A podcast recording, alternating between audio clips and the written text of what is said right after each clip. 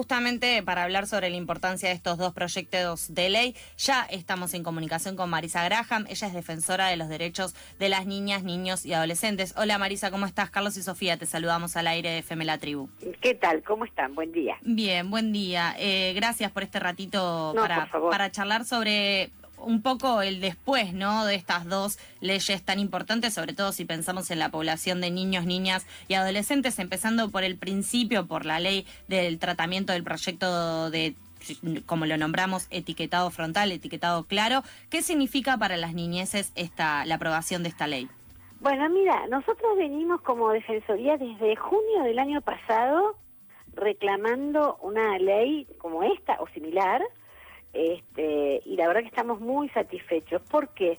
Porque hay que pensar que en la República Argentina el 41% de los chicos de 5 a 17 años tiene sobrepeso u obesidad. Es mucho, es muy alto. Eh, de 0 a 5, el, casi el 14%. Entonces, eh, uno, mira, uno de cada tres chicos o chicas ingresan a la escuela primaria con sobrepeso. Y es un problema de salud pública. Eh, siempre le decimos nosotros a las nenas y a los nenes y a, a las y los adolescentes que en realidad no es un problema estético, es un problema de salud, porque la obesidad en la niñez es, puede, digamos, afectar la salud en el futuro e incluso siendo pequeños, ¿no? Diabetes, este, presión, presión, presión alta, y una cantidad de cuestiones. Y, este, y, la obesidad y el sobrepeso tienen que ver con una mala eh, alimentación que afecta a los sectores más populares, pero también a todos los chicos y a las chicas, ¿no? Eh, y a las nenas y a los nenes de todos los sectores, porque eh, la ingesta de snack, por ejemplo, ¿no? De lo que llamamos esos snacks, este, o de, o de las bebidas azucaradas, o de lo que se, las cosas que se ven, las golosinas que se venden en los kioscos y en las cantinas en las escuelas. Todo esto son, eh, son eh, alimentos no saludables para los chicos y que este, fomentan esto de la sobre, este sobrepeso y obesidad que ya te diría que es una epidemia en la República Argentina entre los niños y las niñas. Por eso para nosotros es muy importante a nivel salud pública de los chicos y las chicas o de las personas menores de edad. Marisa, Eso por un lado. Por otro lado, el derecho a la información que tenemos todos y todas, empezando por los chicos y las chicas, ¿no? Además, sobre todo las y los adolescentes son, por suerte, bastante sensibles a estos temas de eh, una alimentación saludable, más vinculado al tema del medio ambiente, de, de, de los alimentos ultraprocesados, ¿no? Hay, hay una sensibilidad, todos los que nos reunimos mucho con, con adolescentes, chicas y chicos en relación a este punto, y ellos saben de, de, de, los problemas que les acarrea a ellos. Y por último, el tema de que, en, que nos parece muy importante dos, dos temas. Uno es el tema de las escuelas, que se prohíben las cantinas y en los kioscos de las escuelas, algunos, este, algunos alimentos o no, que, no son, que no son alimentos, en realidad porque no alimentan, pero bueno, llamados así, este, que no puedan ser, el que tenga allá un solo etiquetado ya no puede ser vendido en, eh, o en una escuela, ni en un kiosco, ni en una cantina de una escuela, por un lado, y por el otro lado también, esto es muy importante, lo que se llama esta publicidad engañosa, ¿no?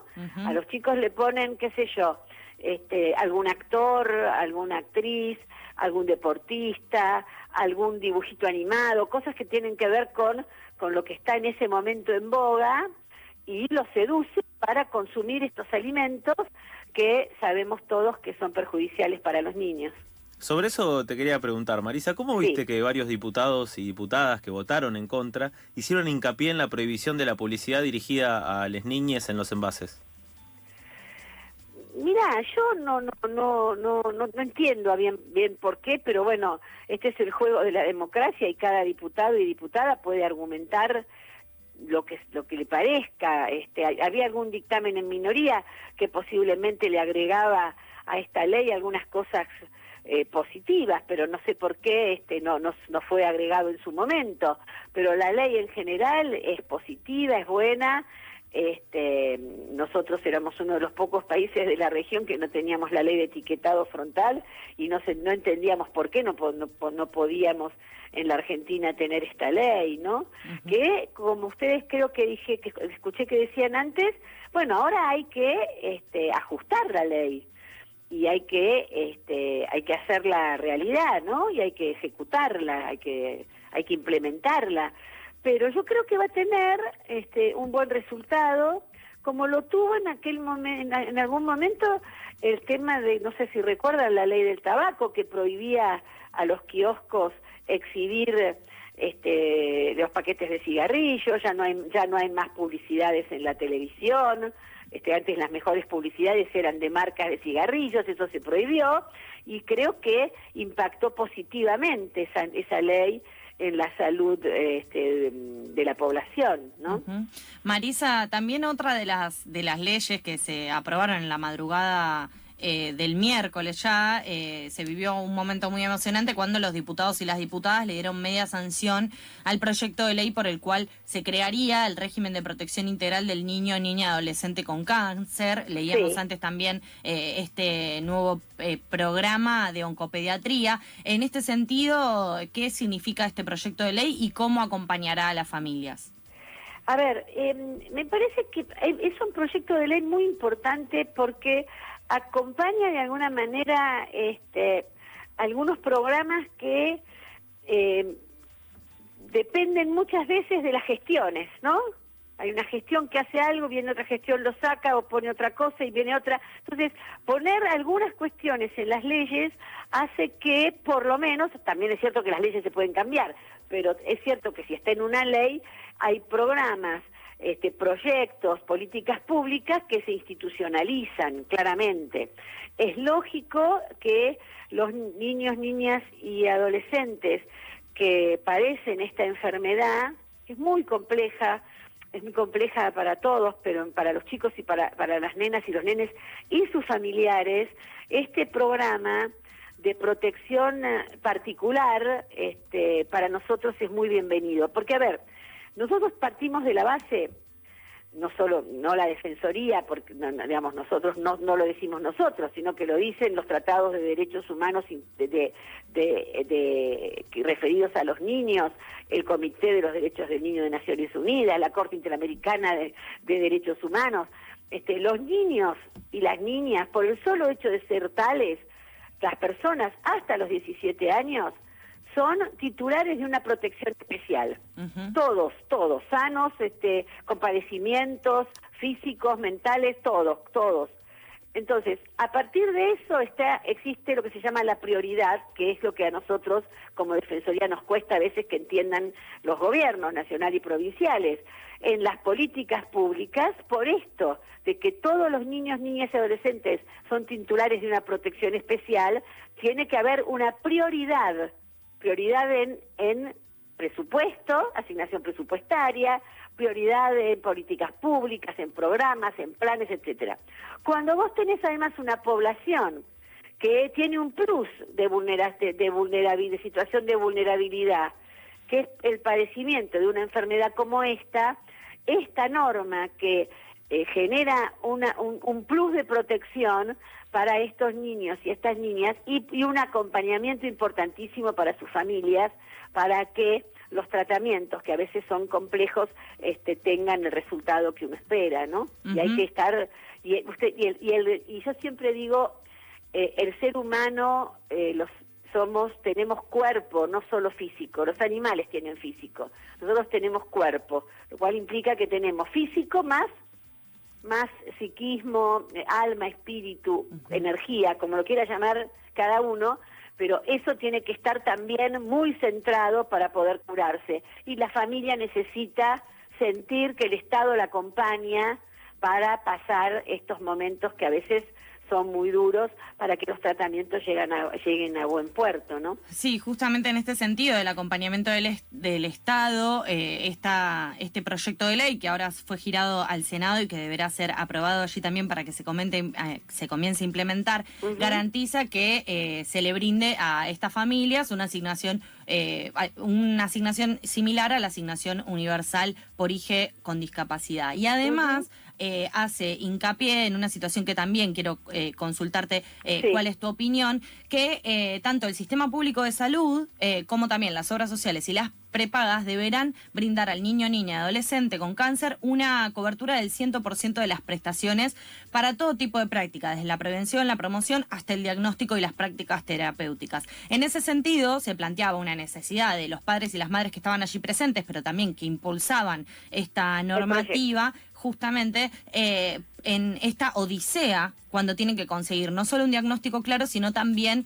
eh, la cobertura de estos tratamientos eh, médicos y de las prácticas necesarias. En este sentido, ¿Es necesario llegar a una ley que obligue para que, en particular, la situación de las obras sociales y de las prepagas puedan cubrir, eh, con lo complejo que sabemos que es eh, transitar un, tratamiento oncológico o, tener esta eh, enfermedad? Me parece que la evidencia te la pueden dar los propios papás y mamás que estaban allí presentes, ¿no? este, lamentablemente, este, es el Estado el que tiene que regular esto porque las empresas privadas porque las coberturas médicas, las prepagas, son empresas privadas, son empresas de la salud. Algunas son muy buenas y tienen una muy buena cobertura, otras mejores, otras peores, pero no dejan de ser empresas privadas. Entonces siempre tenemos una lucha por el tema de las coberturas.